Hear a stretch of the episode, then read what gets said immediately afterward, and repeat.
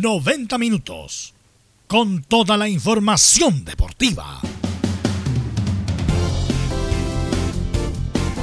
Vivimos el deporte con la pasión de los que saben. Estadio en Portales. Ya está en el aire con toda la emoción del deporte. Comentarios. Carlos Alberto Bravo, Venus Bravo, Leonardo Mora, René de la Rosa, Camilo Vicencio y Giovanni Castiglione. Reporteros. Enzo Muñoz, Nicolás Gatica, Rodrigo Vergara, Juan Pedro Hidalgo, Rodrigo Jara y Felipe Holguín. Producción. Nicolás Gatica. Técnicos. Gabriel González Hidalgo y César Navarrete. Edición. Leonardo Mora. Dirección. Carlos Alberto Bravo.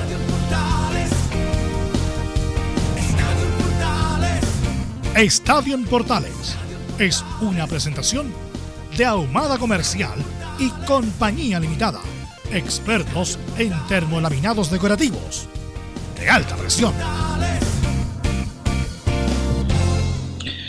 13 horas con 33 minutos, Estadio en Portales en el aire, en un día muy especial, han sido muy especiales estos días, entre ayer y hoy.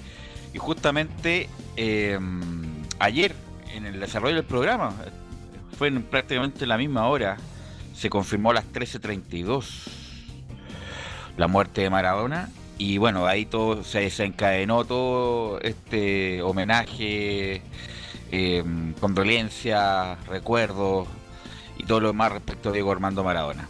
Así que, bueno, eh, vamos a empezar a saludar porque tenemos mucho material el día de hoy. Por supuesto, vamos a tener contacto con nuestro compañero Leonardo Fernet para hablar de Maradona. Nuestros comentaristas obviamente nos van a dar su opinión. Y, como estaba a segundo plano, pero ayer Colo Colo perdió, ¿ah? perdió nuevamente Colo Colo con Curicó y está colista absoluto del torneo chileno. También de la U Católica, bueno, todo muchas noticias que también se dieron alrededor de lo que pasó con el fallecimiento de Diego Armando Maradona. Por lo tanto, empiezo a saludar de inmediato a Nicolás Gatica. ¿Cómo estás, Nicolás?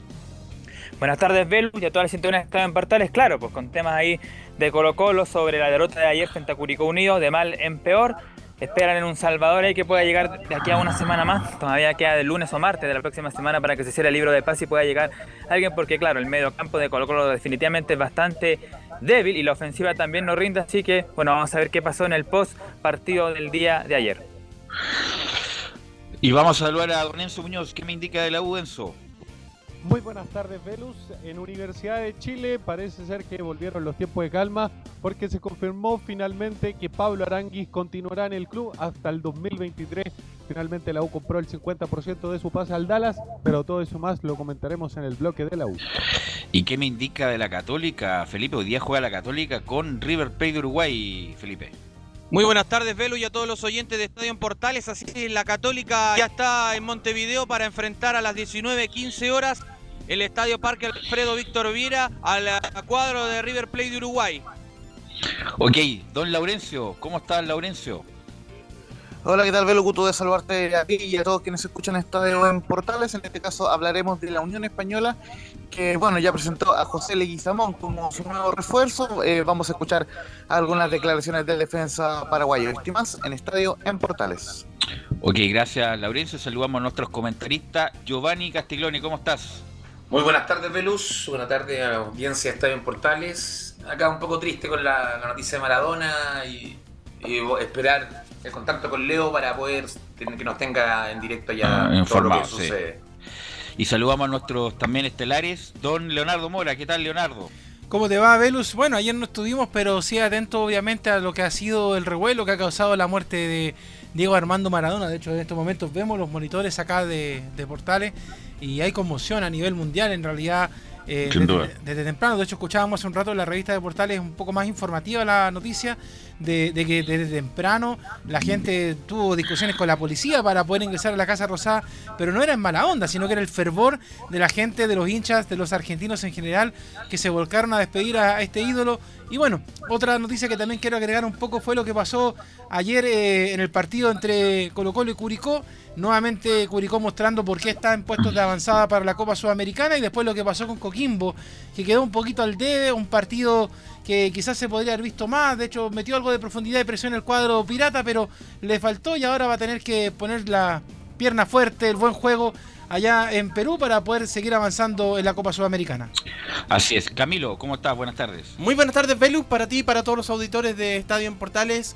Claro, atento a todo lo que está pasando en Argentina, que realmente uno se da cuenta ya desde todo lo que significaba Diego Maradona, lo eh, futbolístico y extra futbolístico también eh, a nivel de sociedad argentina. Así es. Así que de inmediato vamos con los titulares que lee Nicolás Gatica. Vamos entonces con los de esta jornada de jueves, ya aquí en Estadio en Portales. Por supuesto, claro, comenzamos con el día después de la muerte de Diego Armando Maradona. Anoche los estadios justamente de Argentina y sobre todo el palco de Maradona en la bombonera se encendió a las 10 de la noche. Y desde anoche, claro, millones de argentinos han ido a ver el cuerpo del ídolo en la Casa Rosada. Quien también se refirió a Maradona era que no fue el técnico del Leeds, Marcelo Bielsa. Decir que la autopsia reveló que falleció por causa de una insuficiencia cardíaca que le generó un edema agudo de pulmón y le provocó una muerte súbita. No chino donde, claro, por primera vez en la temporada y en mucho tiempo colocó lo quedó último tras su derrota frente a Curicó. En la Sudamericana, como adelantó Leo Coquimbo, no pudo en la ida de octavos de final ante el Huancayo de Perú y debería ir a buscar la clasificación a Lima la próxima semana. Hoy, además del duelo de UC River de Uruguay, se enfrentarán Calera que visita al Junior en Colombia. En la Copa Libertadores Palmeiras sin Kusevich fuera por COVID-19 ganó visita 3 a 1 al Delfín de Ecuador. Y esta noche le va a sacar el turno también a Pinares, que va a estar ahí en el gremio de Brasil. Cerramos con la Champions del Inter de Milán con Vidal fue expulsado y Alexis entrando el segundo tiempo perdieron 2 a 0 ante el Real y casi quedan eliminados de esta competencia. Esto y más en Estadio en Portales. Gracias Nicolás Gatica y ya estamos en contacto con nuestro compañero, comentarista y que también la oficia de corresponsal cuando la noticia lo amerita. Y lamentablemente ayer eh, se produjo lo que algunos muchos pensaban que se iba a producir, obviamente no ayer, pero en algún momento, con la muerte de Diego Armando Maradona. Saludamos a nuestro compañero y amigo Leonardo Fernés desde Buenos Aires. ¿Cómo estás Leonardo? Hola Velus, hola a toda la mesa, a Camilo ahí que me llamó recién por teléfono, perdonen, demoré un poquitito, estaba, estaba ocupado. Este, cerrando algunas cosas. ¿Cómo están acá? Conmocionados, Velus, conmocionados con la muerte de, Diego, nuestro, los que, los que somos contemporáneos y los que hemos crecido con Diego, realmente es una pérdida enorme para la sociedad argentina, así que eh, está, estamos como bien decías en la introducción, era una situación que a nadie lo sorprendió, aunque muchos pensábamos que nunca, que nunca le iba a pasar porque, porque bueno, realmente en varias oportunidades eh, había estado al borde de la muerte y había, y había zafado, y en este caso, bueno, no, no pasó, pero realmente estaba, los últimos 10 años de Diego fueron, fueron, este, fueron para atrás, ¿no? O sea, a nivel de su salud, y sobre todo estos últimos 6, 7 meses fueron muy complicados. Bueno, Leo, ayer y, no es por darnos autobombo, pero ayer hicimos un programa con el doctor Paz, el médico psiquiatra, a las 7 de la tarde, que fue, o sea, fue muy bueno, la verdad, porque ilustró, y él no es muy futbolero, la verdad.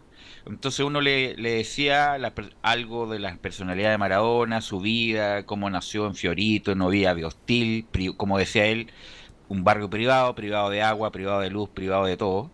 Eh, y uno, y bueno, y se entiende cómo se forjó la personalidad de dónde salió Leo. Y los, como tú bien dices, los últimos 10 años eh, estaba muy mal Maradona, que entre comillas cambió las drogas por el alcohol, era un alcohólico Maradona, que no toma, incluso su, bueno, ah, siempre decían su, su pareja la última, Verónica Ojeda y sobre todo Rocío Oliva, que ni siquiera tomaba agua, lo, único que tomaba era alcohol, por lo tanto eh, eh, era un enfermo que lamentablemente no se trató en el último tiempo, Leo. Así es, bueno, como bien seguramente habrá, habrá hablado el especialista ayer, a Diego, Diego, yo tengo una frase muy personal, ¿no? Pero digo, vivió como quiso y sobrevivió como pudo. Y en realidad la fama fue un trampolín que lo depositó por encima del resto hasta en, varias etapas, de, en, varios años eh, se lo conocía más a Maradona que al propio Papa. Creo que una vez había habido una encuesta con Juan Pablo II. Entonces, una persona, una persona que, no, supo, que no, que de golpe se encontró con, ese lugar y que, lo manejó como pudo, y así fue, ¿no? Entonces Maradona era todo. Era generoso, era, era bueno, era malo, era, mm. era egocéntrico, era generoso. Bueno, eh, creo que todos los estados eh, buenos y malos en un ser humano los tenía Diego, ¿no? Eh, a nivel profesional creo que nos dio todo y, que, y, que, sobrepasó la frontera argentina y bueno, y a nivel personal, como digo, sobrevivió como pudo y tuvo muchísimos, muchísimos errores. Y desde lo personal, bueno, el autocuidado nunca fue una, una, una fortaleza en él. Y bueno, terminó terminó como bien lo, lo, decía vos con, con una adicción al alcohol que lo dejó en este espacio, ¿no? Y ah, obviamente, y obviamente la gente que lo, perdón, la gente que lo acompañó no no no fue de, no fue de lo mejor, es muy difícil acompañarlo, ¿no? Bueno, en realidad todo este todo este tipo de personajes que no solo es Diego, todos los que llegan a la fama y al y, y que y que bueno, pueden este pasar a ser millonarios y demás, después carecen de, por ahí la, o sea son son indominables no porque porque bueno empiezan a entender que, que, pueden comprar todo lo que quieren y no es así eh, y las personas que están a veces no lo pueden contener y muchas veces no quieren contenerlo porque les conviene no porque están agarrados de como manzana del, del manzanero no para si me, salgo me quedo sin agua y me van a comer. Entonces me quedo ahí que que tengo la savia para, para seguir creciendo. Ayer, em, Leonardo y el muchacho, eh, se liberó el documental de Asif Capadía, em, de Maradona, que ganó varios premios en varios festivales el año pasado y que yo estaba hace mucho tiempo quería verlo y por esas, bueno, me imagino por la muerte de Maradona se liberó en YouTube, que yo creo que es el mejor documental de Maradona. Ayer hablaba de, de, de, Costurica, es mucho mejor que el de Costurica. También es, mucho mejor que el de varios argentinos y ahí, por ejemplo, bueno, Maradona tuvo ocho hermanos, o sea, eran ocho hijos, la verdad. Eran cuatro hermanas, más los hermanos menores, Lalo y no, me acuerdo el otro cómo se llamaba. Eh, Hugo, justamente. Entonces era muy, y como lo comentábamos con el psiquiatra ayer, era muy ilustrativo cuando pasó de Fiorito y Argentino Junior le pasa la casa, le arrendaron una casa para que viviera él y toda su familia. La alegría que tenía esa familia de vivir en un, piso asfaltado, que tuviera luz, que tuviera agua caliente. Son cosas básicas que eh, le hicieron tanto bien a esa familia que Maradona fue proveedor desde los 15 años en adelante y que justamente Leo se explica toda su vida como de resentimiento que tenía siempre con los poderosos, justamente por donde salió, y también se explica toda la rebeldía que tuvo con todas las autoridades, tanto políticas como deportivas, Leo Fernet. Sí, así fue, así fue. Eh, Diego, Diego era, era una, una compañía una compañía eh, productiva para cualquier persona, entonces siempre, siempre desde, desde ese momento que a él le dieron una casa, imagínate que no se la di, o sea, ellos tenían felicidad, pero ya había una comisión en esa casa, porque le estaban dando una casa para poder firmar el contrato y, ya, y ya su vida empezó a, estar condicionada desde ese, desde ese momento, el que acabas de ilustrar. Y mm. cada vez fue peor porque cada vez eh, se hizo más grande. De hecho, hoy Maradona facturaba factura y va a seguir facturando por, por, por apellido, por, por, por videos, por marca, por lo que sea, va, va, a seguir siendo una marca registrada. Y, bueno. No, el problema que va a haber con la familia Leo de Claudia Villafán, las hijas por la herencia, los hijos que aparecieron por todos lados, va a ser impresionante esa pelea.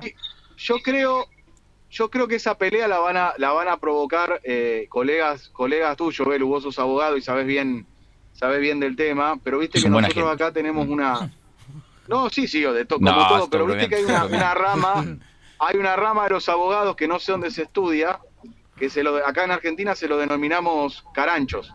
No sé. caradura. No, que están, que están eh, rapineando ah, lo que pueden e inventando circunstancias para poder tener, o sea, invento un litigio para sacar el 20%, ¿no? Digamos. Perfecto. Entonces, eh, de hecho, a veces inventan hasta accidentes de tránsito para, para que los seguros tengan que pagar.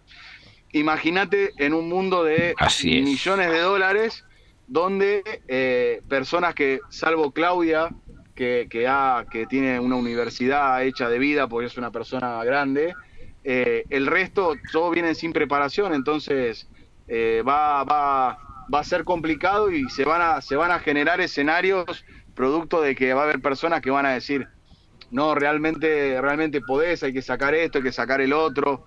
Pero bueno, yo creo que hay una parte grande de Diego que ya está solucionada, sobre todo con lo que es Claudia y sus hijas. Después hay que ver cómo solucionó la parte de, de Hanna, Diego y, Diego Fernan- y Dieguito Fernando, que son los otros tres. Y después los otros que no, que no son de carácter, no son públicos, creo que algún tipo de arreglo ya hay. Hay que ver, hay que ver cómo se divide esta última etapa de Diego, ¿no? Eh, eh, porque bueno, se fue. Hay que ver, hay que ver. Realmente, realmente va a ser, va a ser un año, un año y medio de que va a estar Maradona en, en, en- en el aspecto televisivo, en, en la prensa, en todo, porque se van a generar noticias desde este lugar. ¿Qué tal, eh, Leo? Te saluda tu tocayo, pues Leo Mora, ¿cómo estás? Leito querido, tantos años. Leo Carancho Mora. Leo, no, no, no, el Carancho, Velus Bravo, el que Ah, pregunta ah, ahí. Ah, el, el ave de rapiña de, de Radio. Portales. Eh, oye, Leo, mira, eh, hay una cosa que, bueno, tú lo conoces bien, pues Leo, ¿para, para qué estamos con cosas?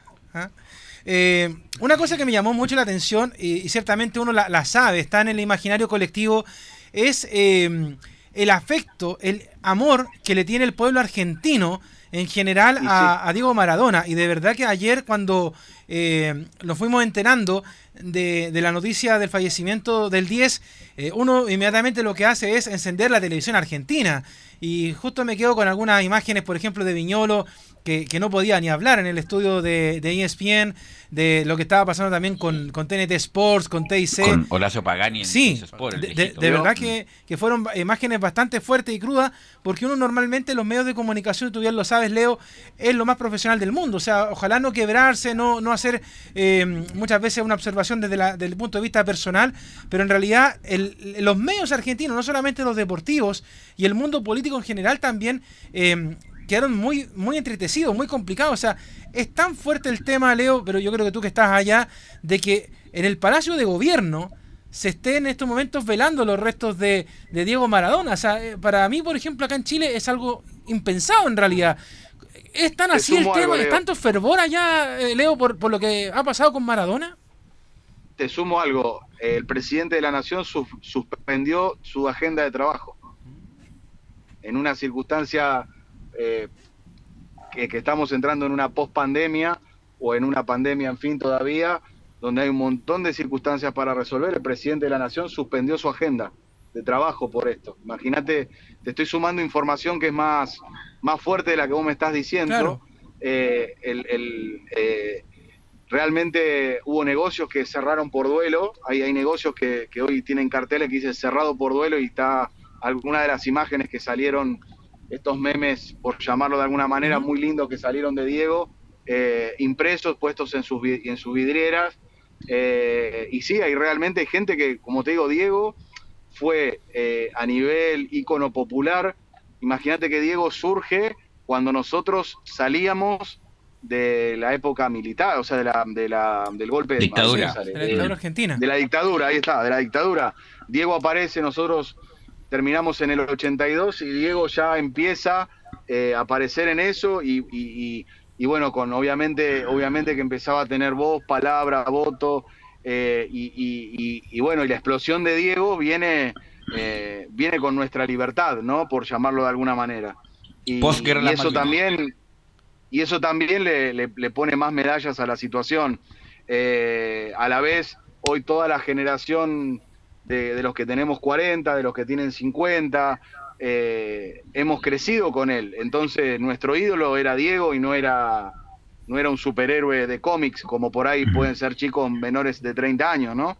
Eh, o, o por ahí que hoy y, y Diego era más era más, más alcanzable, ¿no? Porque hoy por ahí, por citar una comparación, que es la única que voy a hacer porque me, me la considero muy odiosa, a Leo, a Leo lo vemos lejos. Sí. Más allá de que si sea mejor o peor, yo creo, yo creo que todo, y yo siempre digo, cuando hay una, cuando hay que condicionar esa, esa frase, yo creo que Diego lo que tuvo más que Leo es la, lo emotivo, ¿no? Leo, eh, Diego nos emocionó siempre por su declaración, por su manera de jugar, por, por, por, porque bueno, todo era, todo era heroico, ¿no? Todo era heroico, era como que todo tenía que ser de película. Eh, así que que bueno, eh, en definitiva va, va, va, vamos a estar mucho tiempo con esta, con esta, con esta sensación. Y con respecto a los medios de televisión, claro que sí, ayer se cortaron todos los programas, eh, toda la programación de televisión, de radio y, y- y solamente se habló, se habló de Diego. Eh, yo igualmente leo, y lo digo con absoluto respeto, tengo de algunos personajes de- del periodismo eh, en, Cierto, en a Argentina, distancia. de toda índole, ¿eh? Le veo como que le ponen un poco de, de valor agregado a la situación, ¿no? Hacen un poco más Eh, de show, pues, más bien.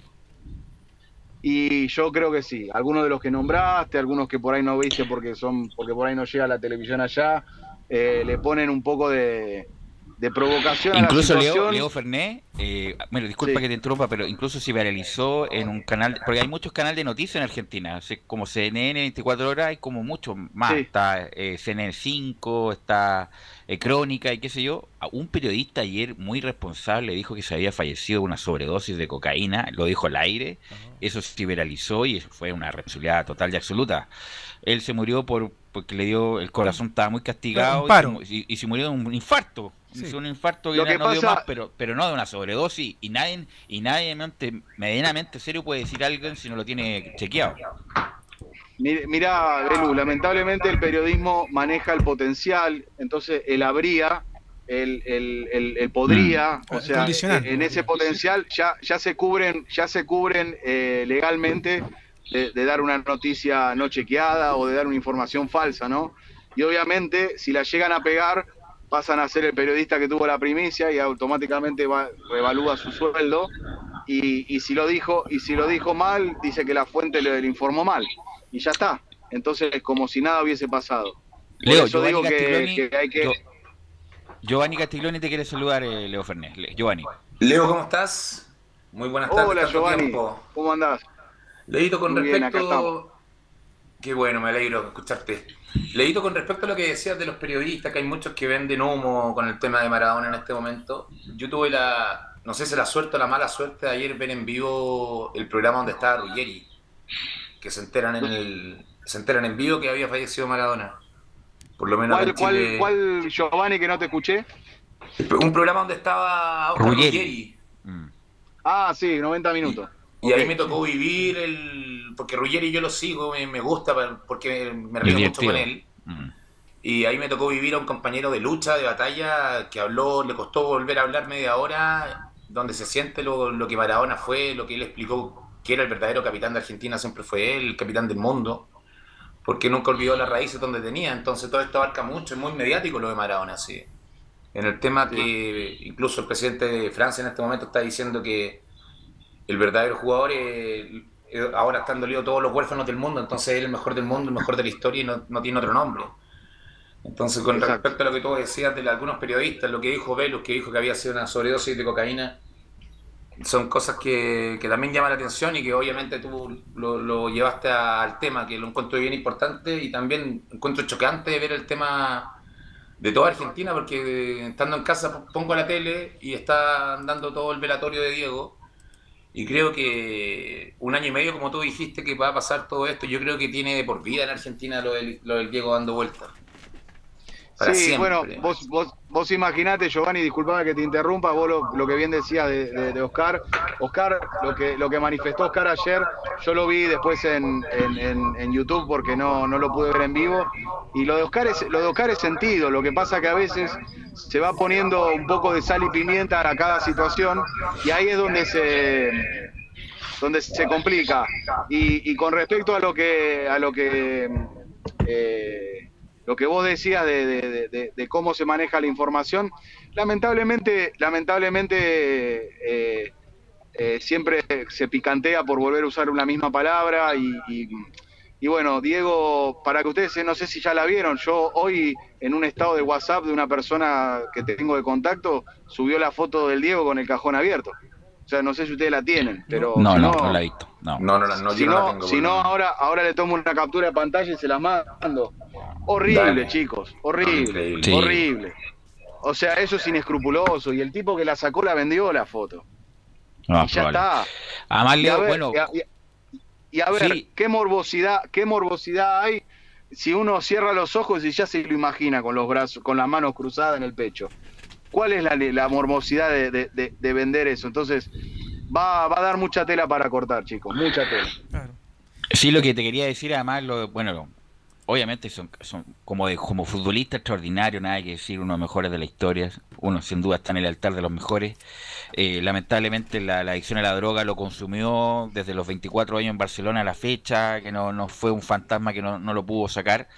Pero también, obviamente, y la distorsión que producía todo lo alrededor. Eh, ayer en los reportes eh, eh, terminó viviendo con empleados y un sobrino. Y todo eso lo de gimnasia, lamentablemente, Leo, que fue una revolución para La Plata, para gimnasia, un equipo que nunca ha ganado nada, que siempre ha sido subordinado por estudiantes de La Plata, que ha sido, es. campeón, ha sido campeón de la Argentina, campeón de América. Ese sí que es el, el clásico más desigual del mundo, yo creo yo, porque el gimnasia nunca ha ganado un campeonato en su vida. Bueno, a lo que voy es que mm, produ- produjeron mucho dinero con la llegada de Maradona, pero Maradona era, era la pantalla, él no dirigía, no entrenaba, el que entrenaba era el gallego Méndez, que estuvo acá en Palestino. Exacto. Con, to- con todo su cuerpo Exacto. técnico, él hacía que ademanes, hacía que se golpeaba la mano en el corazón, pero justamente esa es la distorsión que lamentablemente provocaba Maradona en el último tiempo, Leo. Es que, es que bueno, lamentablemente Diego era eso, ¿no? Era facturar.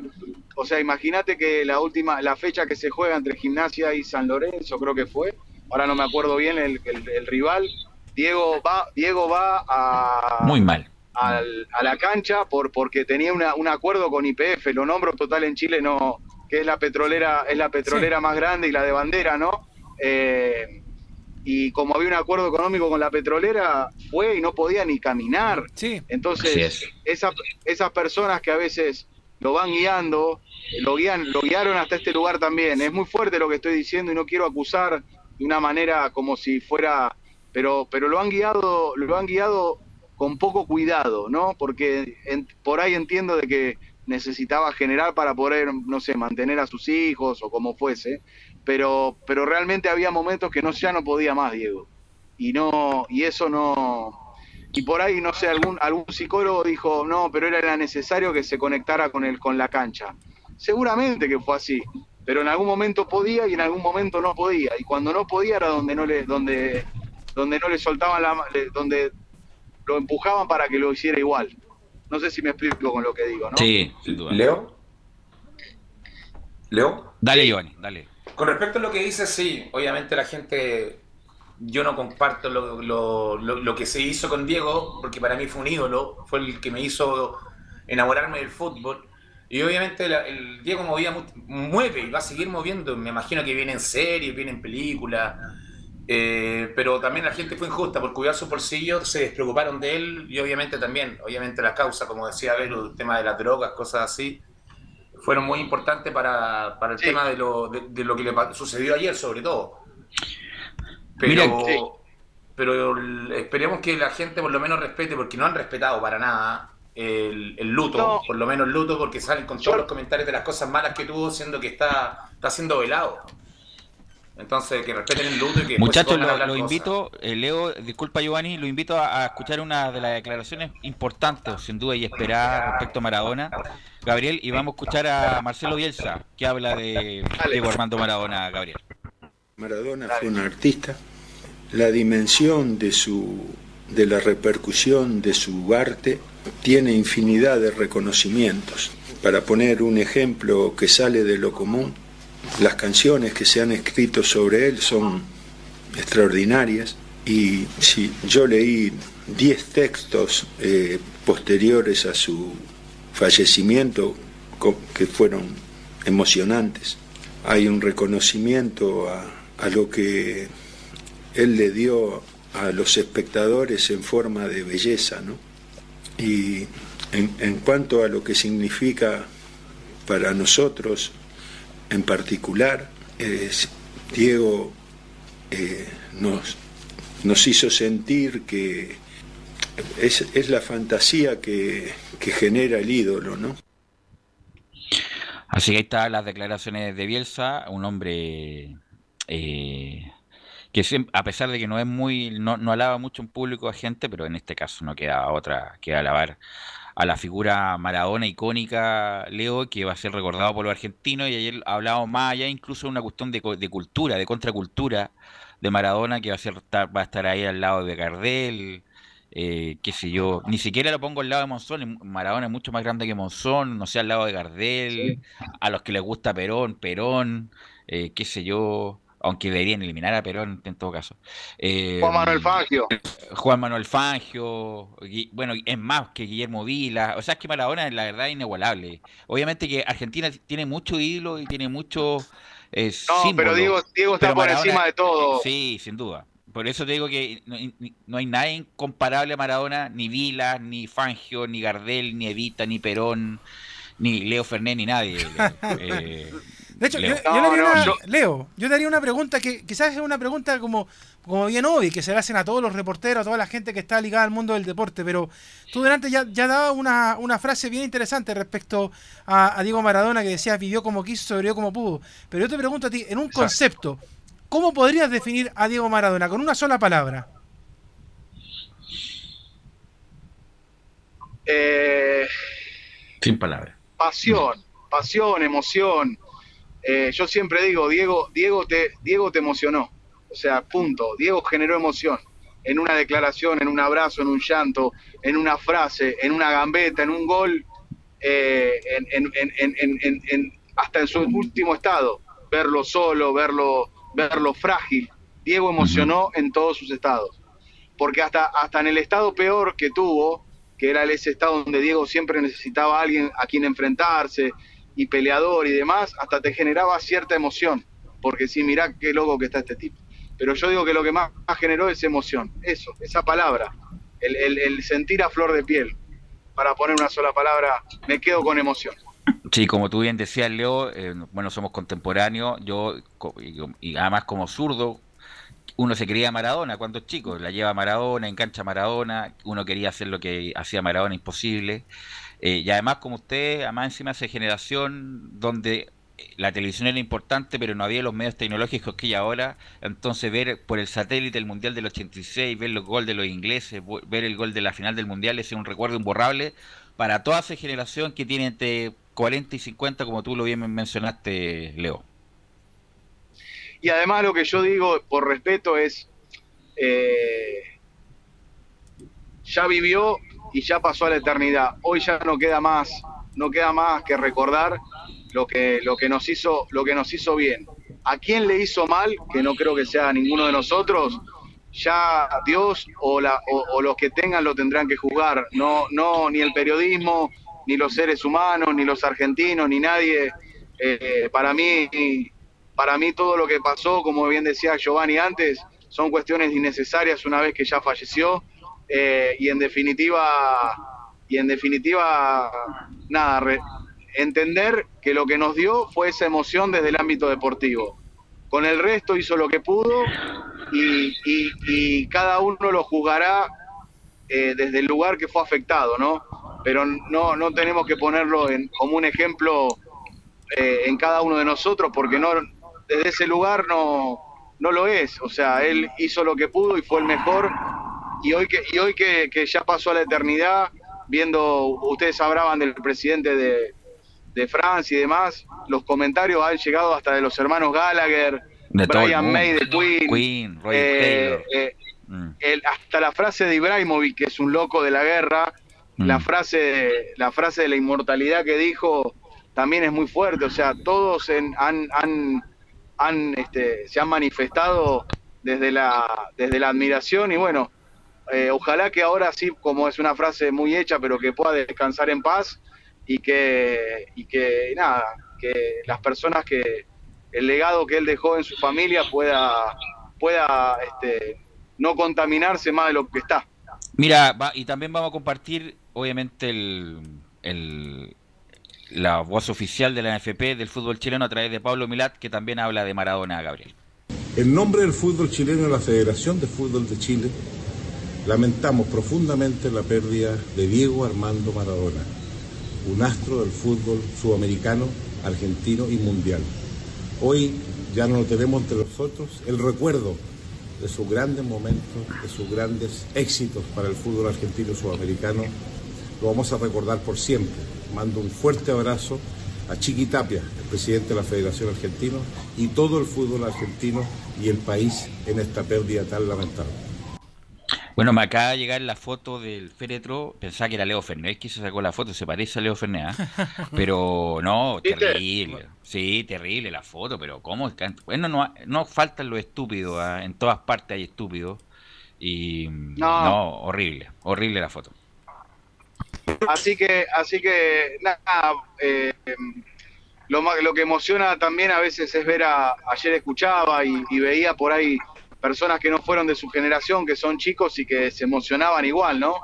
Eh, y bueno, en, esto, en estas latitudes del mundo donde, donde realmente estamos carentes de un montón de afectos, carentes de un montón de proyectos, carentes del ámbito económico, cuando, o sea, nos aferramos mucho a una imagen, a un dios, a un ídolo, y bueno, el pueblo argentino, con todo lo que ustedes saben que atravesó y sigue atravesando, eh, se abraza, se abraza y bueno, y Diego que fue, que va a ser la persona, yo creo que la personalidad más importante de Argentina en la historia.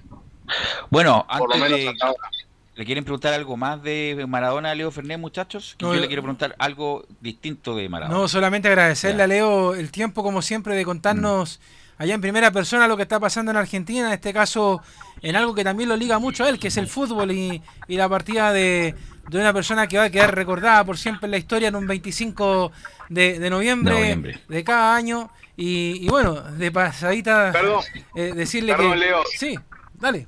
Te paso, ya que nombraste la fecha, sin querer o queriendo, el, fue el mismo día que, falleció el comandante Che Guevara. Eh, perdón, eh, Fidel, Castro. Fidel Castro. Sí.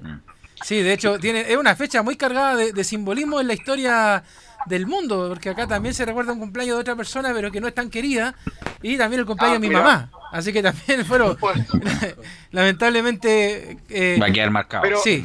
Leo, Leo a vos, también sos una persona muy querida, en algún momento la recordaban a tu mamá en algún estadio, por algún comentario tuyo, pero... Eso, eso, no lo cuento al aire. ¿Estamos al aire? Avísame que estamos al aire. Sí. Leo, ya empezamos, ya. Leo Fernet, te quiero... Bueno, una pregunta de Racing. Eh, sí. Eh, bueno, está complicado PKHS, pero el otro día vi el partido de Flamengo con Racing. Yo creo que fue lejos el mejor partido. Yo creo que el mejor partido de Eugenio Mena en, todo el periodo. Qué manera de jugar bien Eugenio Mena. Y, era Roberto Carlos. Era Roberto Carlos, Eugenio Mena. Impresionante lo que jugó. Cuéntame cómo está Racing en, en, un minuto y cómo está lo, de Eugenio Mena y, y la recuperación de Marcelo Díaz. Mira, mira, Belus, te lo resumo. En realidad la complicación no la tenía BKHS, la, la, tuvo Racing, lamentablemente un tema, un tema político, de egos, como siempre pasa en el fútbol, dejaron a Racing en un espacio incómodo, eh, que bueno, obviamente los resultados son los que tapan a los que destapan, que ya ustedes lo saben mejor que yo. Y con respecto a esto, no, eh, eh, el Chueco venía, venía mejorando en su performance física, le había costado mucho la pandemia, son jugadores de, ya entrados en años y que, eh, y, que, y que obviamente la parte mental juega porque hubo tantas lesiones. Imagínense ustedes el otro día, eh, Isla se lesionó en el calentamiento. Mm. Eh, entonces realmente fue de menos a más, se lo cuidó al inicio de la... Se lo cuidó y estuvo siendo reemplazado por Soto, no por una cuestión de, de una, de una maña del entrenador, sino porque realmente lo, lo, estaban intentando recuperar y yo creo que el rendimiento del otro día tuvo, tuvo también amparado que no tenía que estar tan preocupado en la marca eh, porque estaba el, planteo táctico de Sebastián estuvo estuvo con una línea una línea de cinco atrás entonces estaba mejor relevado por Soto y tenía un foco de un foco más en ataque que en defensa no Jugó muy bien Eugenio Mena, la verdad, lo mejor que le he visto en Racing. Fue la figura de la cancha, fue la figura de la cancha. Fue la figura de la cancha, ojalá, mejor Rueda no lo vio el partido, estaba, no sé, viendo otra cosa, no tengo idea, pero bueno. Eso es otro tema. Gracias, Leo Fernea, muy amable como siempre con el Estadio en Portales. Cualquier cosa te estamos molestando, fue muy ilustrativo lo tuyo. Así que saludo a la familia, Leo, y estamos en comunicación en cualquier momento. Gracias. Un saludo a todos, Giovanni, Leo, Salud, Leo. Camilo, a todos. Y si no me olvido de alguien, perdón. Y sobre todo Gracias. al, Carlos, al gran Carlos Alberto, que no, que no lo. que- Pero que- está- quiero que le dé mi saludo. Le dimos unos días de, de asueto, así que te está, te está escuchando Leo Fernández. Un abrazo Gracias, grande, Leo. Carlos Alberto, entonces. Gracias, Chau, chau. gracias Leo, gracias muchachos. Vamos a la pausa y volvemos con, tenemos varias cosas, tenemos la U, tenemos Colo Colo, tenemos Coquimbo, todo eso a la vuelta de la pausa. Radio Portales le indica la hora. 14 horas, 12 minutos. Comercial IAC y Compañía Limitada. La mejor calidad mundial en laminados decorativos. Comercial IAC y Compañía Limitada es Vertec en Chile. San Ignacio 1010, Santa Rosa 1779, Avenida Mata 446 y Portugal 501. Comercial IAC y Compañía Limitada es Vertec en Chile.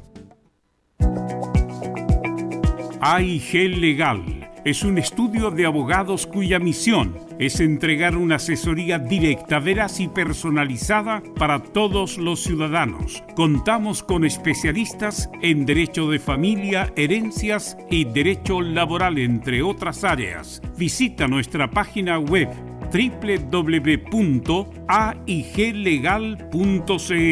o comunícate con nosotros y agenda una reunión sin costo al número más 569 73 04 67 92 AIG Legal.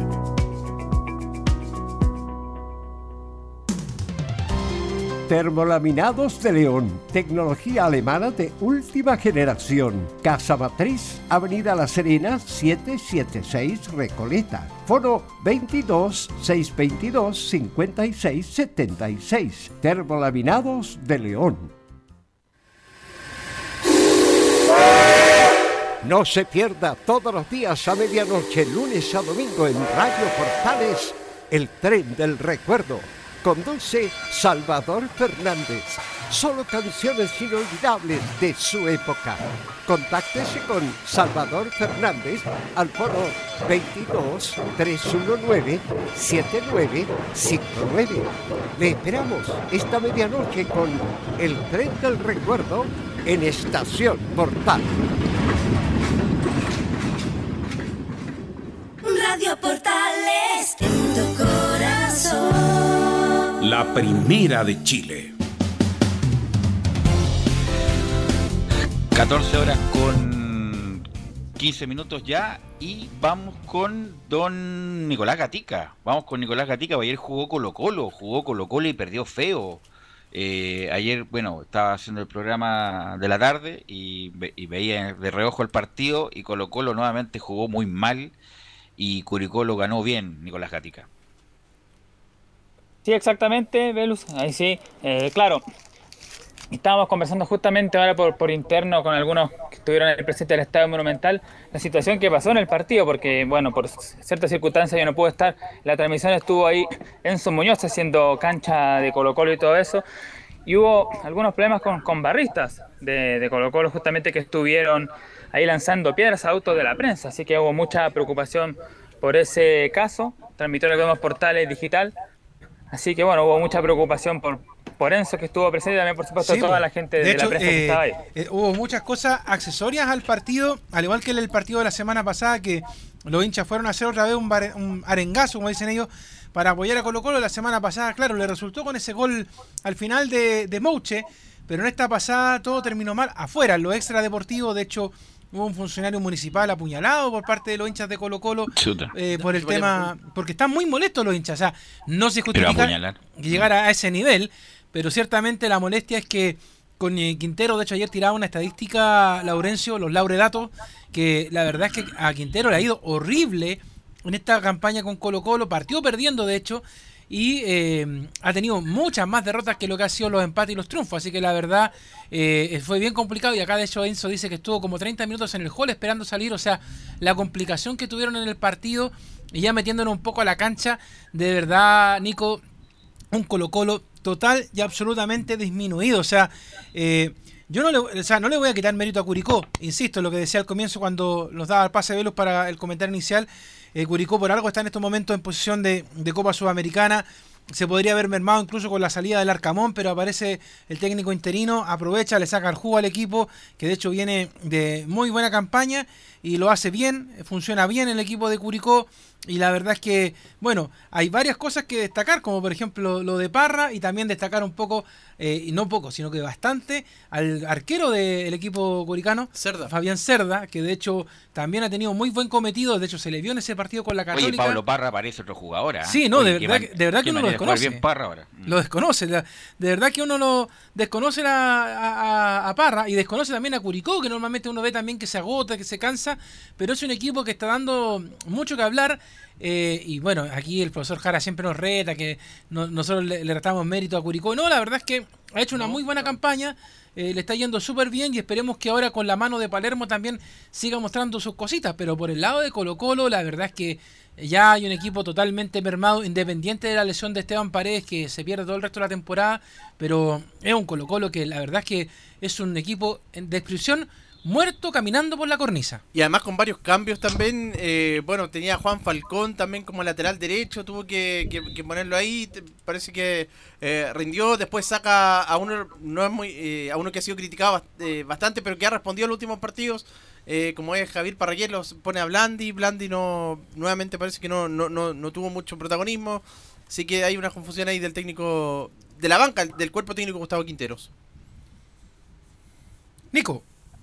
Sí, porque hay que decir que Gustavo Quintero estuvo suspendido estos dos partidos frente a Curicó, también Audax Italiano por ese abrupto que tuvo la otra vez en el partido frente a Palestino. Claro, decir que colocó el rendimiento es paupérrimo de este año, jugado 20 partidos, está en el puesto 18 con 17 puntos, 20 encuentros jugados, apenas 4 triunfos, 5 empates y 11 derrotas. El único equipo que tiene más derrotas que Colo Colo es la Serena, que tiene una menos, pero claro, la Serena tiene más triunfos. Además, el equipo colocolino tiene 21 goles a favor, 31 en contra, a diferencia de menos 10. Y lo que se le viene a Colo Colo también es complicado porque va a jugar el próximo sábado 5 a las 5 de la tarde frente a Huachipato en el sur, un rival difícil. Luego, el martes siguiente, va a enfrentar en el Monumental al cuadro serenense. Ahí duelo de 20.000 puntos, ahí eh, en ese compromiso a las 6 y media del Monumental. Y luego el día sábado de esta semana a las 6 de la tarde tendrá que visitar la Catedral ante la Unión Española. Uy, buenos, par- buenos partidos, sí. Aunque la verdad es que, a ver, lo, lo de Huachipato es relativo, lo mismo que con La Serena. Eh, la verdad es que, insisto, ahí si gana La Serena frente a Colo Colo, mamita querida, porque ya que te gane el equipo que está constantemente peleando en la parte baja, complicado. Y lo de la Unión, mira, el partido de pronóstico reservado después de los últimos dos partidos que le he visto al cuadro hispano, que son para agarrarse la cabeza. Así que la verdad es que, bueno, hay que ver nomás qué es lo que va a hacer Colo Colo. Ahora una pregunta que me queda a mí, y se la pregunto también al resto del panel, a Giovanni, sobre todo, que, que me gustaría... ¿Llegará Quintero hasta final de año con todo lo que está pasando? No, O sea, pues tiene que. ¿Aguanta? No, no, tiene que quedarse. Pues, ah, eh, cambiaron de tener hace poco, hicieron una inversión. Quintero se la puede sacar en el sentido yo no armé el plantel, no trabajé físicamente el plantel y yo me la estoy jugando con lo que hay. Incluso hay que Pero te, recordar te la, hace- te la pongo de la siguiente manera, y también, se- como te digo, se lo pregunto también a, a- a Giovanni. Está re- se está reiniciando. ¿ah? Se Ah, está ya, entonces, entonces a ti y a, y a ti a Camilo, porque todavía Colo Colo, aparte de los partidos que nombró recién el Nico, le queda jugar con la Católica en la segunda rueda, Sí. que falta harto todavía, y falta y tiene también el partido con la U. Imagínate que en uno de esos dos partidos, no sé, por ponerte un ejemplo, que no creo que vaya a pasar, yo voy a poner el tiro al parche ante la haría, que la U se saque la mufa de ya 25, 26 años, no 18, 40, 19 años. 60, lo que usted quiera, de, de no ganar en el Monumental, es una hecatombe para Colo Colo, o sea, que con la U le ganara. Y por Eso es como lado- la guinda. Claro, y por otro lado va la Católica, que está peleando el título para ser campeón hace rato, y le da el tiro de gracia. O sea, yo no creo que cuerpo técnico, jugadores, dirigencia, no sé, algo, nadie aguanta lo que está pasando en Colo Colo en estos momentos. Pero como te decía yo, eh, tiene atenuantes Quintero, no armó el plantel, no trabajó físicamente el plantel. Es más, hace dos días no, dijo que los que llegaron no eran refuerzos, eran incorporaciones. Lo de lo del muchacho de Cobreloa y el argentino eran no, ni siquiera eran refuerzos, por lo tanto, y ayer eh, leyendo en las redes sociales, lo que quiere Colo Colo, el hincha Colo Colo, es que traigan refuerzos de categoría, si no, la van a Y tener además muy que el refuerzo nuevo, Velus, eh, eh, que viene de Cobreloa, él, él mismo se sacó la, el, el peso y dijo que él no era el salvador de nada. O sea, como que él viene a sumarse al resto del plantel, pero no, no, se puso la día a propósito de Diego Maradona para decir yo vengo a, tratar de aportar y a salvar a Colo Colo de lo que está pasando, sino que fue como, mira, si aquí queda la embarrada, no es culpa mía, a mí me trajeron, pero no soy el que viene a salvar este tema. No, además que no le corresponde tampoco. O sea, un, un jugador, un buen jugador, pero en ningún caso un jugador eh, que se va a poner el equipo al hombro. Eh, eh, Nicolás, ¿usted tiene testimonio de lo que pasó ayer o no? Sí, el que vamos a escuchar es al ayudante técnico de Gustavo Quintero Valtelema, pero antes para cerrar ya el tema de los, digamos, de las estadísticas del equipo de Colo Colo, vamos a ver, a revisar qué es lo que tiene justamente Gustavo Quinteros desde que llegó al equipo de Colo Colo, porque ese es el, el tema ahora, hay que ver ahora. Bueno, dice, dos partidos ganados, dos empatados y cinco partidos perdidos, en total en nueve compromisos. Esto es en el plano local, dos ganados, dos empatados, cuatro perdidos. Ha sumado apenas 8 puntos de 24, así que eso es un mal, por supuesto, característica que ha tenido ahí el técnico Gustavo Quintero, ha sido mal rendimiento. Vamos a escuchar justamente a Walter Lema. La primera que vamos a escuchar es el análisis del partido dice lo siguiente, Lema, el rival planteó un partido desde la base ofensiva.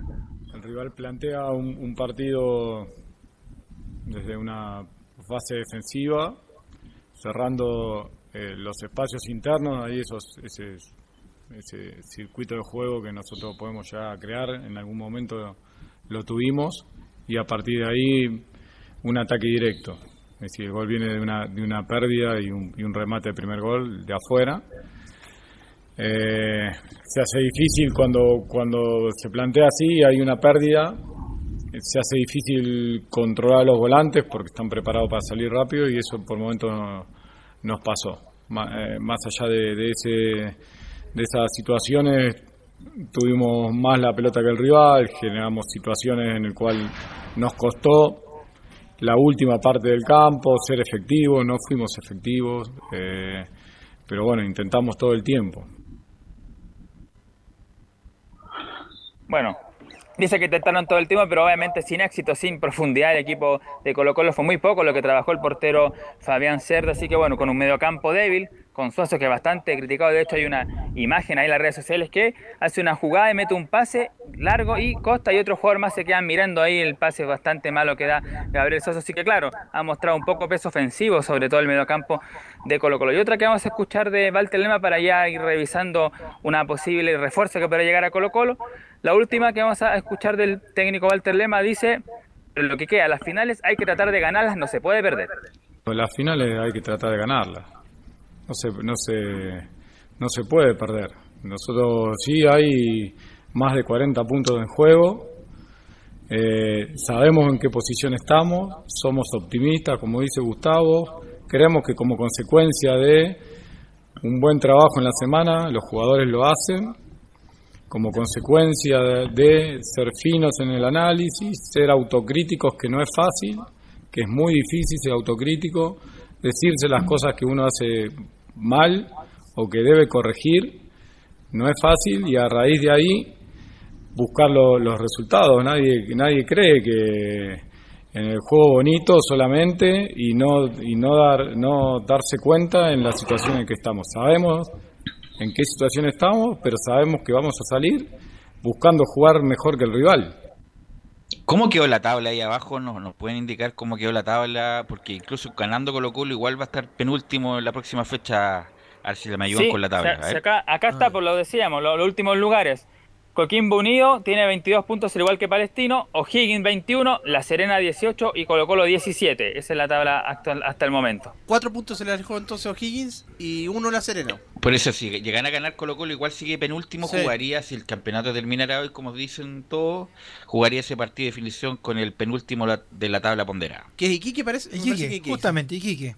Y Quique Colo Colo un partido único en Wembley jugaría Colo Colo ese Justamente. partido. Mm. Bueno, quiero preguntarle a Giovanni, ¿cómo sale Colo Colo esto, Giovanni? Ya llevamos dos fechas de la segunda rueda ya. Se habló que en antes después de la primera rueda y Colo Colo sigue perdiendo eh, Giovanni. Eh, Velus, eh, es complicado. Yo, como te comenté, yo lo viví con el Santiago Morning, que no tiene nada que ver con el tema de Colo Colo en lo mediático, en, lo, en el tema institucional. Pero es cosa de verlo en el Chile el año pasado, cuando te agarra, es verdad, pero es un tema psicológico. Cuando te agarra el tema del descenso, es complicadísimo. Si te achica el arco, se agranda el tuyo, Y lo único que hay que hacer es trabajo y tratar de mantener la mente fría y no pensar en eso, pero es complicado entrar a la cancha sabiendo que tiene a la mitad de Chile encima pendiente de ti, de que tienes que ganar y, y no te salen los resultados y empiezan la- y están las lesiones y Colo Colo no tiene, está mejorando un poco físicamente, teniendo un poquito más de juego, pero los resultados no se les dan y es complicado y Claro, es complicado el, el tema. no se le están dando. Ahí, ahí sí. Sí. Se, se nos cayó no el se- sistema. Sí, súper complicado el tema, Giovanni. ¿eh? Y además que hay un, hay un tema. de- porque- Walter Lema se saca, el, se saca el peso. De hecho, dice: no se sale de la crisis de un día para otro. Y, y la verdad es que uno se pregunta, Giovanni: ¿Colo Colo no tiene tiempo para esperar así un mes para salir de una crisis? Y además Colo Colo lleva... No. Quintero lleva más de casi un mes trabajando y hay que pensar en otros cuerpos técnicos que están ahí peleando en la misma parte baja de la tabla como son O'Higgins, que Dalcho de Bañoli lleva menos que, que Gustavo Quintero si ya por lo menos le sacó cuatro puntos de ventaja. Es como tú dices, es así, pero Colo Colo también ha hecho todo mal. Si Colo Colo esperó toda una pandemia para recién cambiar al entrenador también. Entonces partamos por esa base, donde los jugadores no entrenaron y se nota en la cancha físicamente, sobre todo con las lesiones que han habido. Entonces es complicado. Eh, acá depende de Quintero, de saber manejar el grupo, porque no es un grupo fácil Colo Colo, sobre todo por la gente de experiencia que tiene. Y, contar con que salga un resultado para que se empiezan a dar dos seguidos. Si salen dos seguidos, yo te aseguro que Colo Colo sale de esto, pero el tema es que salgan. El tema del trabajo que se haga y que, la, y que la- el arco se le agrande o se le ponga normal a los jugadores delanteros de Colo Colo para que entre la pelota. Porque en estos casos la pelota nacha chica, como te digo, el arco contrario, el arco rival. Así que muy complicado. Yo, Belu, no, te- no tengo una... No te pongo dar una razón exacta para salir. Nosotros salimos, pero fue solamente mérito de, de trabajo, trabajo, trabajo, trabajo y correr cada pelota como si Y fuera además la final tiene atenuante, imagínate si hubiera público en el Monumental, las pifias, las rechiflas que se escucharían desde la galería, desde la tribuna. No, yo te aseguro que- em, cu- eh, disculpa, el- iría hincha, bueno, igual van hincha al entrenamiento, pero sería el doble, la presión sería mucho mayor si es que estuviéramos en- en un año normal y Colo Colo en el último lugar. En un año normal, eh, Velus creo que Colo Colo no estaría terminando ni un partido. La barra estaría con las bombas de ruido, quemando cosas, te lo aseguro. Permitiendo que no fuera así, que no, que no fuera que Colo Colo perdiera. Y afuera el estadio de la embarrada. Y que de hecho, de hecho ha pasado. Seguro, y en la situación de ahora, de hoy día, como se encuentra Colo Colo, ni un partido sería terminado, incluso capaz que ni si jugaran. Porque es demasiado fuerte lo que está pasando en Colo Colo. Nicolás.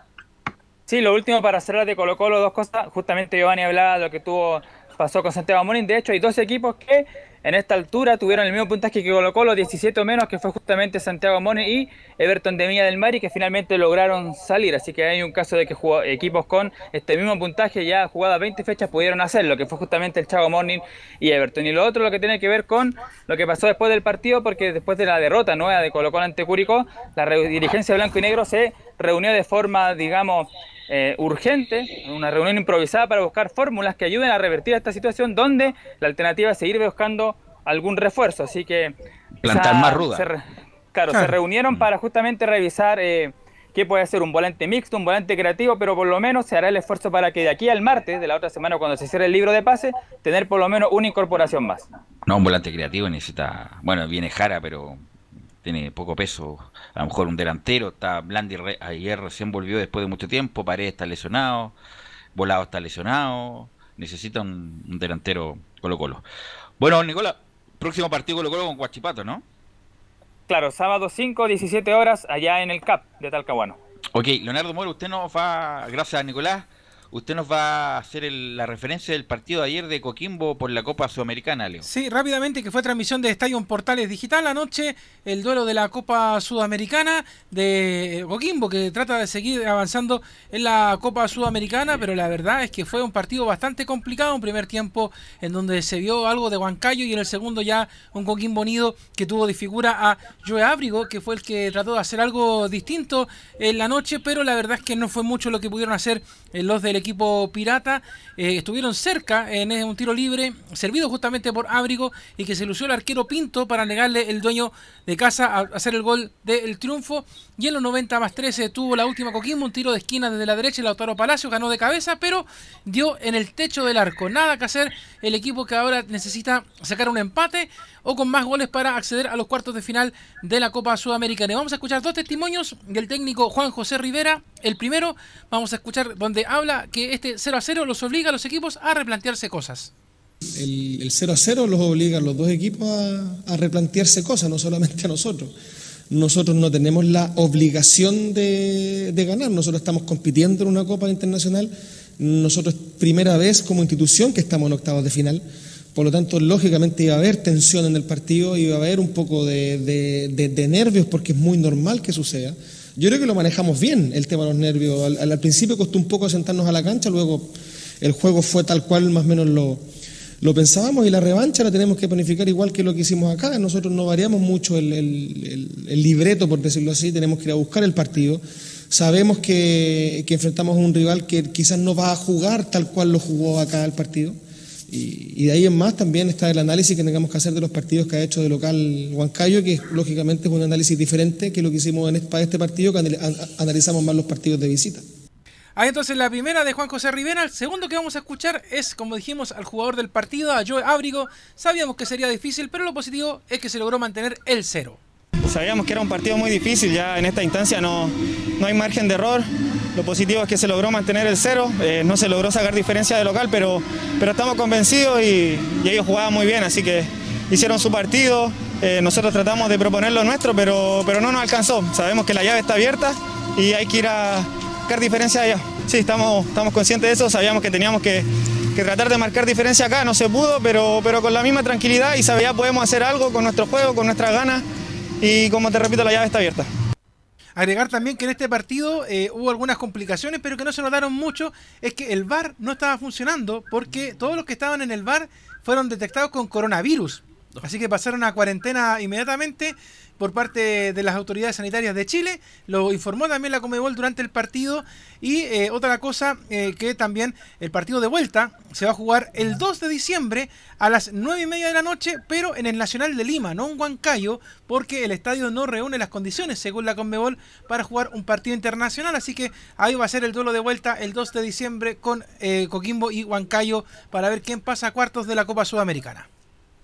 Así es, ahí estaba lo de Coquimbo, que bueno, tiene, está abierta la llave, no obstante el empate de ayer. Y vamos con, vamos a ir con la Católica, vamos a ir con la Católica porque hoy juega un partido importante por la, para seguir avanzando la Copa Sudamericana, juega con River Plate de Uruguay y todo eso, nos informa don Felipe Olguín. Sí, Velus, como bien lo mencionaba en titulares, la Católica ya está en, en, en Uruguay para enfrentar a River Plate del técnico Fossati y también a, a, un equipo bastante aguerrido. Escuchemos las primeras reacciones que menciona y que analiza eh, a la cuadra de River Plate de Uruguay eh, el arquero argentino Matías Dituro, donde habla, creo que va a ser un partido muy duro. Bueno, creo que, que, va a ser un partido súper duro, partido eh, difícil, contra un buen equipo, que sabemos que, que, tiene una línea de 3, que por momentos se convierte en línea de 5, que, tienen carrileros por banda que, que, llegan muy bien al ataque, con dos centros delanteros, entonces tenemos que tomar las precauciones. Así que creemos que va a ser un partido así, un partido muy duro, pero que bueno, que nosotros hemos trabajado bien para poder sacarlo adelante. Sí, por el juego aéreo está con Olivera ahí también. Y lo hemos hablado, la figura también por, por las bandas está Arezo, este joven de este joven de 17 años que pudo haber sido nominado a la selección de, Uruguay en la, última fecha clasificatoria. Así que un equipo, el equipo dirigido por Jorge Fossati, el River Plate de Uruguay, eh, Felipe. Sí, es un equipo bastante aguerrido, como lo decía Camilo, con la figura emergente que tiene eh, lo Sevilla. Eh, estoy hablando de Matías Arezo, le hizo dos goles a Atlético Nacional, lo dejó eliminado en Copa Sudamericana y es lo que dice decía Fossati en, una entrevista a la televisión uruguaya. Escuchemos la segunda reacción eh, de Matías Dituro, quien habla al respecto que va a ser un desafío muy difícil que tenemos por delante. Eh, es un desafío muy difícil que tenemos por delante, pero creo que estamos preparados para poder hacerlo de buena forma y ojalá poder hacer un gran papel y llevarnos a casa los tres puntos.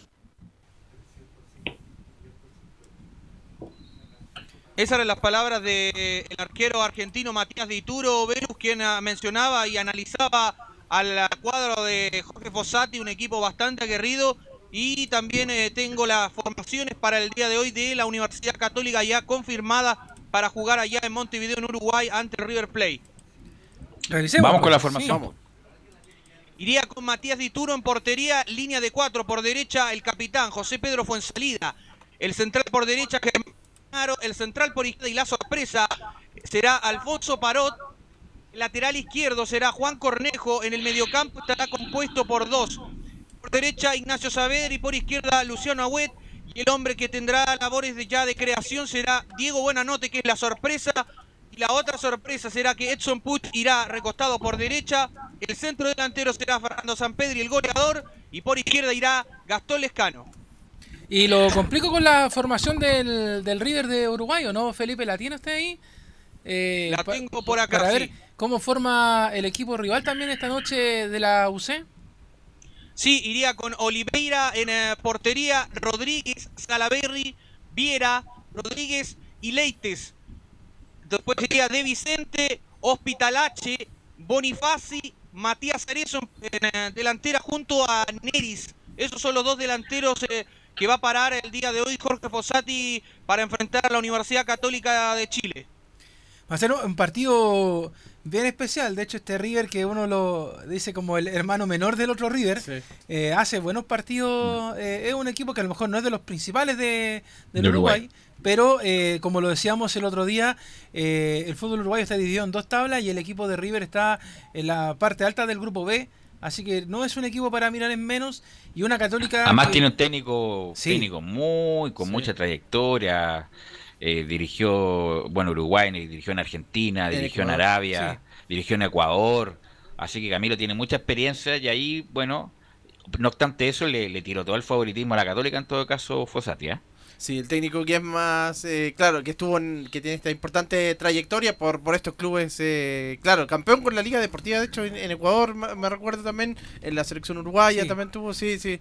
Eh, pero claro, el favoritismo a la Católica, que, que, que es algo también se, que se ha dado después de, de la campaña que tuvo la Católica en los partidos de la Copa Libertadores, de hecho, sobre todo. al hombre que tienen que ponerle el ojo es a Matías Arezo, es Sí. juvenil, 18 años, atacante, que es el jugador que tienen como carta de gol en el equipo del River. Así que vamos a ver finalmente cómo llega la Católica a este partido. Recordemos que el fin de semana fue una guerra de goles con Antofagasta, pero hay que ver también si el equipo se ha recuperado físicamente, el ánimo que va a tener también de sacar este partido adelante y ojalá asegurarlo de entradita y no esperar como le pasó a Coquimbo que empaten y que a la vuelta tengan que hacer algo. Y sobre todo ahora con el bueno ahí la- los cambios el de el Alfonso Parot porque ya ha jugado en algún- como, como central ahí por, por izquierda en Rosario Central también lo también lo hizo y lo de Puch con Lescano que seguramente van a ir intercambiándose eh, intercambiándose de banda. Sí, muchachos, para finalizar ya el informe del día de hoy, la Católica se cruzó dos veces en la Copa y ganaron en la primera fase preliminar del 2018 a los uruguayos y en la primera fase del 2014. Entonces ya se han, ya se han enfrentado estas dos escuadras y también el árbitro del día de hoy va a ser José Méndez del Paraguay quien va a arbitrar el encuentro entre River Plate de Uruguay y la Universidad Católica a eso de las 19.15 horas y por supuesto que será transmisión de Estadio en Portales. Ok, gracias Felipe, estaremos muy atentos a lo que pasa con Católica, que es favorito, ¿ah? así que Sí, dejémonos sí. de joder, como dicen los argentinos, es favorito y tiene que plasmar eso en la cancha el día de hoy. Bueno, vamos a ir con Don Enzo Muñoz y que hay varias noticias ya pensando en el 2021, Don Enzo Muñoz. Sí, y te lo adelantaba en titulares precisamente la renovación, bueno, la compra del pase, la mitad del pase lo compró Universidad de Chile finalmente de Pablo Aranguis al Dallas por cerca de 600 mil dólares. Así que pasemos a escuchar la primera que habla de, la compra del pase, precisamente Pablo Aranguis. Feliz por ser parte de- del club por, por los próximos años. Ya del club de Estados Unidos lo oficializaron, así que muy contento por, por como dije recién, de, de para el próximo, próximo año ser, ser parte del club. Bueno, estar en esta institución, representar eh, esta insignia, esta camiseta, eh, es muy satisfactorio para mí y bueno, estoy muy feliz de, de que el próximo año otra vez vuelva a ser parte de este lindo club. Ahí estaban las primeras palabras de, de Pablo Arangui, ya derechamente siendo parte de la institución de la Universidad de Chile. Recordemos que él llegó a principios de año por esta temporada. eh, era una de las figuras más descata- de- rescatables antes de, este parate. Posteriormente vuelve el parate, no tuvo un buen rendimiento. Es más, él lo, decía durante conferencias de prensa eh, antes de que obviamente se lesionara en ese partido contra la Unión Española. Me parece que la misma semana, si mal no recuerdo. Y, pero, pero ya se está recuperando y sobre su recuperación lo escuchamos en el siguiente audio. Eh, venía en un buen momento, lastimosamente me, lesioné, pero creo que, que acá me han dado todos los implementos para, para recuperarme de la mejor manera, eh, cada vez queda menos, así que pronto en las próximas semanas esperemos ya estar a disposición para, hacer un aporte y para volver a las canchas. Ahí está la palabra de Pablo Aranguis, que también habla del- de, una posible vuelta a los entrenamientos, que ya debería estar incluso en un par de semanas más, pero mejor escuchemos lo de la palabra del jugador azul. La semana pasada empecé con, con impacto, pegándole a la pelota y bueno, ayer fue mi último examen, que, que gracias a Dios ya salió todo bien y, y puedo decir que, que el hueso, el callo de, la operación ya, ya está completamente pegado, así que yo creo que desde la próxima semana ya, ya empiezo con los entrenamientos normales. Ahí está la palabra de Pablo Aranguis. La última que vamos a escuchar tiene que ver Ahora, con... disculpa Enzo, ¿habrá influido, le pregunto a Giovanni también, ¿habrá influido a ti primero lo, lo que llegara a un acuerdo rápido? Que Arangui estuviera lesionado, que no estuviera en movimiento, porque si hubiera seguido jugando a lo mejor a un buen nivel, los americanos, los estadounidenses, no lo hubieran soltado tan rápido, eh, lo hubieran visto otros mercados, porque se hubiera valorizado, pero como está lesionado y no se sabe cuándo va a jugar, influyó en eso, habrá influido en eso que la U con el equipo americano eh, resolvieran esto rápidamente. Yo creo que, si me pregunta a mí derechamente, yo creo que sí, infiere porque recordemos que Pablo Arangui incluso tenía ofertas del Atlético de Mineiro antes de, de que ocurriera el tema de la pandemia, te diría que incluso eh, por ahí por, por junio tuvo, tuvo ciertas ofertas del fútbol brasileño, específicamente de- del el Atlético Mineiro, de, Jorge Sampaoli y algún que otro club brasileño. Obviamente el tema de la lesión complicó bastante, pero recordé, pero eh, haciéndote la acotación, eh, es solamente el 50% de, del pase lo de Pablo Aranguis.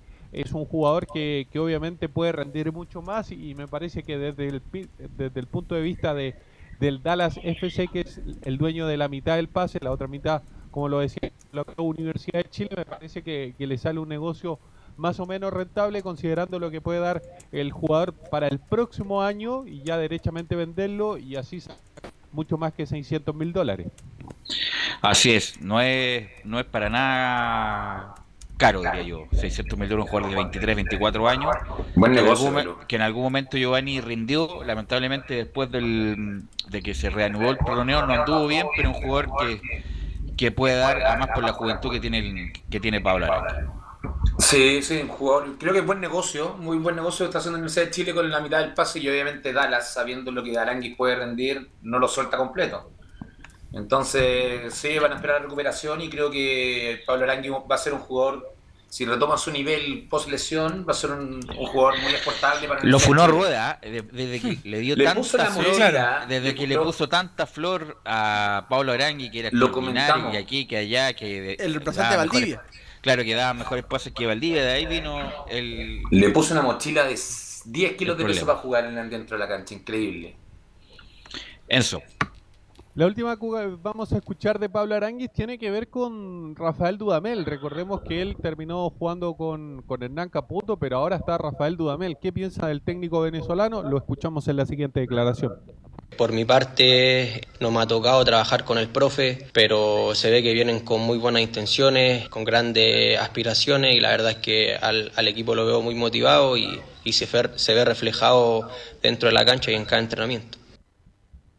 Ahí están la- los pensamientos de Pablo Aranguis sobre Rafael Dudamel.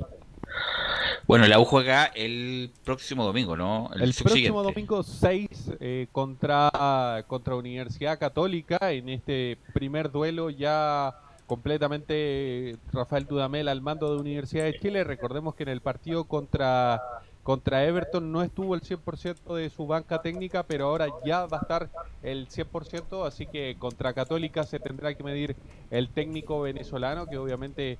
eh, tuvo buenas palabras para, para, para este equipo. Eh, los próximos duelos, después del partido contra, contra Universidad Católica, es el miércoles 9 en el Estadio Bicentenario de la Feria a las seis y media eh, contra Audax Italiano y el siguiente partido también ya está programado que es a las diez y media en el Estadio Nacional el domingo 13. Así que después de esa semana del clásico tendrá partido en la semana y el fin de semana, pero todos acá en Santiago. Primero parte con la Católica el domingo, después el miércoles de la semana subsiguiente se enfrenta a Audax Italiano y cierra, entre comillas, esta semana, que está al menos programada, el domingo 13 de diciembre a las 10 y media.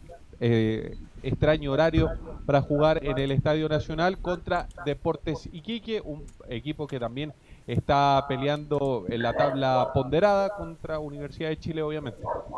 Así es. ¿Algo más, Celso? Sí, te tengo una última noticia y ¿Qué es me que tiene? el día de hoy se lanzó de manera oficial la Uplay. Tú me ¿Qué es preguntarás, eso? ¿Qué es eso? Enzo Muñoz? ¿Qué diantres es eso? ¿Qué diablos es eso? Es una mm, es una plataforma digital de, para ofrecer contenido exclusivo que llega a generar nuevas fuentes de comunicación y acercar a nuestros hinchas a los que vivimos a diario en el romántico viajero es parte de obviamente del comunicado para Una, los una pregunta, Enzo. dígame ¿Tiene todas las temporadas de Los Simpsons? no tiene Ya, todas las entonces no la compro. No, no, pero hablando hablando en Oye, serio, la, la una- dijo que era el nuevo Nef- era, era el Netflix azul, así le dijo al- a esta plataforma, Enzo, ¿no? Claro, claro, porque es pagada por lo demás. eh, te voy a mencionar los precios, pero es una especie de, de Netflix, de. ¿Y qué contenido Prime. tiene? ¿Los goles perdidos por Uvilla? ¿Qué, qué tiene? Lo, lo, la embarrada de, de Osvaldo González. Claro, de hecho, aparecen las mejores jugadas de Ontivero. la- Ontivero, claro. claro, eh, Lo- lo- lo- Mira. los goles le- de. ¿Cómo se llama el pelado que está en Bolivia ahora? Que estuvo en Riquelme. Riquelme. Riquelme, los goles perdidos por Riquelme. Los, gritos, los- los gritos de Caputo. Los gritos defensivos de Caputo. ¿Qué, qué es lo que tiene eso? Mira, según el comunicado, yo voy a leer el comunicado a lo Nicolás Gatica, dice, en este nuevo espacio te permitirá conocer la interna del primer equipo, tanto masculino como femenino, del fútbol formativo y de los azules eSport, como también la historia de exjugadores, hinchas y funcionarios de la institución. De hecho, me dicen por ahí, Velus, que viene también un video especial del Trapito Lozada, de Chupapinto. Y algunos, algunos que son que tienen alma blanca me dicen las maquetas del estadio, que son, son pesados Claro. algunos. Dicen las maquetas del estadio, todas las maquetas del Oiga, estadio. ese, ese hincha González, oiga, es, Sí, es bien especial, ¿ah? claro, bien especial. Así que le vamos a devolver el- la maqueta. Oye, y es, bara- es baratito, sí, Enzo, ¿ah? Eso sí me llama la atención. Sí, mira, los precios, claro, en comparación con Amazon, con incluso con, con Disney Plus, está bara- bastante barato, 1.690 pesos mensuales, 4.990 pe- eh, trimestrales, 9.390 semestrales y 17.990 anuales. Además que los abonados tendrán un 15% de descuento en sus planes. ¿Cómo se llama el paraguayo que vino a la U con Marcarián? Eh, que, que fue- Notario, Hugo Notario, también Ah, va a haber un icono de el- Hugo ese, Notario. ese pase que dio para el gol con la Católica. Así es, con, así es, con Nicolás Larrondo, que fue lo único bueno que hizo en la U, Es Nicolás Larrondo. ¿Algo más, Enzo? Eso nomás con Universidad de Chile que ya se pone con esto a la vanguardia, o al menos eso es lo que aseguraron en, en esta presentación online de, de clubes a nivel mundiales, porque recordemos, hay clubes a nivel mundiales que, que tienen como su canal especializado, Real Madrid TV, por ejemplo, el Manchester United TV, así que con esto quiere Universidad de Chile ir un paso más adelante, mostrándole contenido completamente exclusivo del club, contenido que no se ve en ninguna otra plataforma a sus hinchas a través de la Uplay. Ok. Próximamente Enzo Muñoz TV también con sus chascarros. Es verdad. Bueno, De hecho, ya tiene un Vamos canal de YouTube Enzo Muñoz, ¿ah? Ah, tiene un canal de. YouTube. Mira, Sí, un, un Oye, antes de, de pasar Sí. con las colonias, te traigo solamente una efeméride. El 26 de noviembre, pero del año 2000, la Universidad de Chile es el campeón del nuevo milenio, con César Bacha. Rodrigo Tello, me Sí. acuerdo perfecto. Te lo dejo ahí, ¿no? Para una pequeña efeméride. Rodrigo Tello fue compañero nuestro, pues, Giovanni. Yo compartí habitación con Rodrigo Tello en varias, en varios lugares. eh, en pretemporadas que hacíamos más intensillo. Un buen muchacho, Rodrigo Tello, Giovanni. Sí, sí. fue compañero directo mío, la misma edad mía. Mm. Era, éramos compañeros en cadete. Bueno, y sí, buen cabro. Y bueno para la pelota, hay que decirlo. Bueno, bueno. Tenía un zurdazo. Sí, no. Además que hizo una gran carrera, jugó en Turquía, jugó en Portugal, seleccionado chileno, ¿no? En el Sporting. Excelente carrera, Rodrigo Tello. Velus, de hecho, él cuando se va fue uno de los precios más caros de. Seis millones de dólares. Sí, sí, sí, del que se pagó Se por un jugador de fútbol chileno. Bueno, En de hecho, también eh, recordar un poquito de, de esa décima estrella, bueno, primero el año 99, eh, había aparecido nombres como Flavio Maestri, Esteban Valencia, que de hecho no pudieron estar en la final, lesiones, estuvieron ahí, aparece Diego Rivarola, un promisorio Diego Rivarola que venía de- del Chaco Morning, eh, Sergio Vargas, Luis Murri, Leo Rodríguez, a propósito de un 10 que quiso Mauricio jugar- Aros, Mauricio Aros, Pedro Heidi González, Ricardo Roja, también aparece, ¿ah?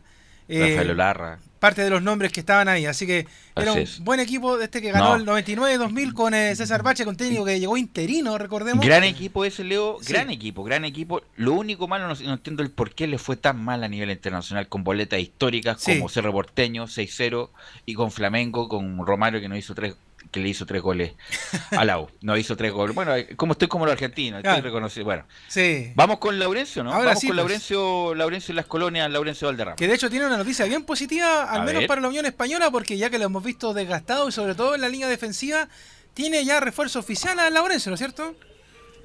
Sí, pues justamente también eh, buenas tardes para ustedes muchachos y, agregarles también que el 26 de noviembre del 82 Coreloa empató 0-0 ante Peñarol en la final ida de la Partidazo. Copa Libertadores de este año 1982. Justamente, eh, como bien decía Le- Leo Mora, eh, el cuadro de la Unión Española presentó oficialmente a José Leguizamón como su flamante refuerzo para esta segunda rueda o lo, que queda de la segunda rueda. Este defensa eh, para, paraguayo tiene 29 años y llega a préstamo desde el Olimpia de Paraguay hasta junio del año 2021. Este año 2020 eh, disputó un total de 17 partidos, 1.318 minutos. Ahí la, información que nos provee, lógicamente, el cuadro de la Unión Española. Y tiene 29 años y llega, obviamente, a reemplazar al Nico Mancilla, que tuvo una grave lesión y que se pierde el resto del campeonato. Y justamente, en honor al tiempo, vamos a escuchar rápidamente las declaraciones que dio al sitio oficial del club. Este defensa paraguayo José Leguizamón dice la primera, este es un desafío importante en mi carrera y Mauro Caballero, mi compatriota, me habló bastante del club. La verdad muy contento, un nuevo desafío para mí, un desafío importante, ¿verdad? Mi carrera. Vengo a aportar lo, lo que es lo mío y ojalá, ojalá que todo nos vaya bien. Tengo un compañero también que es paraguayo acá, que es Mauro. Eh, me habló bastante y eh, voy conociendo de a poco, ¿verdad? La verdad hay gente muy, muy linda, eh, son todos muy caballerosos y ojalá, ojalá nos, nos lleve bastante bien. Y la segunda que vamos a escuchar, muchachos, de José Leguizamón, eh, es básicamente lo que, siempre se le pregunta a los nuevos refuerzos, que son las metas en el equipo de la Unión Española, y en este caso eh, está eh, alineado con la visión de Ronald Fuentes. Queremos pelear en la parte alta y clasificar a copas internacionales. Ese es el desafío, eh, tratar de pelear, pelear ahí arriba, lograr cosas importantes con el club y jugar copas internacionales. Ojalá, como te dije, nos vaya bastante bien y vengo a aportar mi, mi grano de, arena y, ojalá que todo, todo nos vaya bien. Nada, ¿sabes? como mismo decís, ¿verdad? Paraguayo fuerte, poquito rápido, eh, un buen juego aéreo. No soy tan, tan alto, pero tengo buen juego aéreo, ¿verdad? Y me encanta salir jugando, me encanta jugar en equipo y, y como te dije, ojalá todo, todo nos salga bien y pueda, pueda demostrar acá en el club lo, lo, que- lo que es lo mío. Muchachos. Mira, de verdad que es importante que, que llegue un jugador que venga a refrescar eh, la línea defensiva de la Unión Española.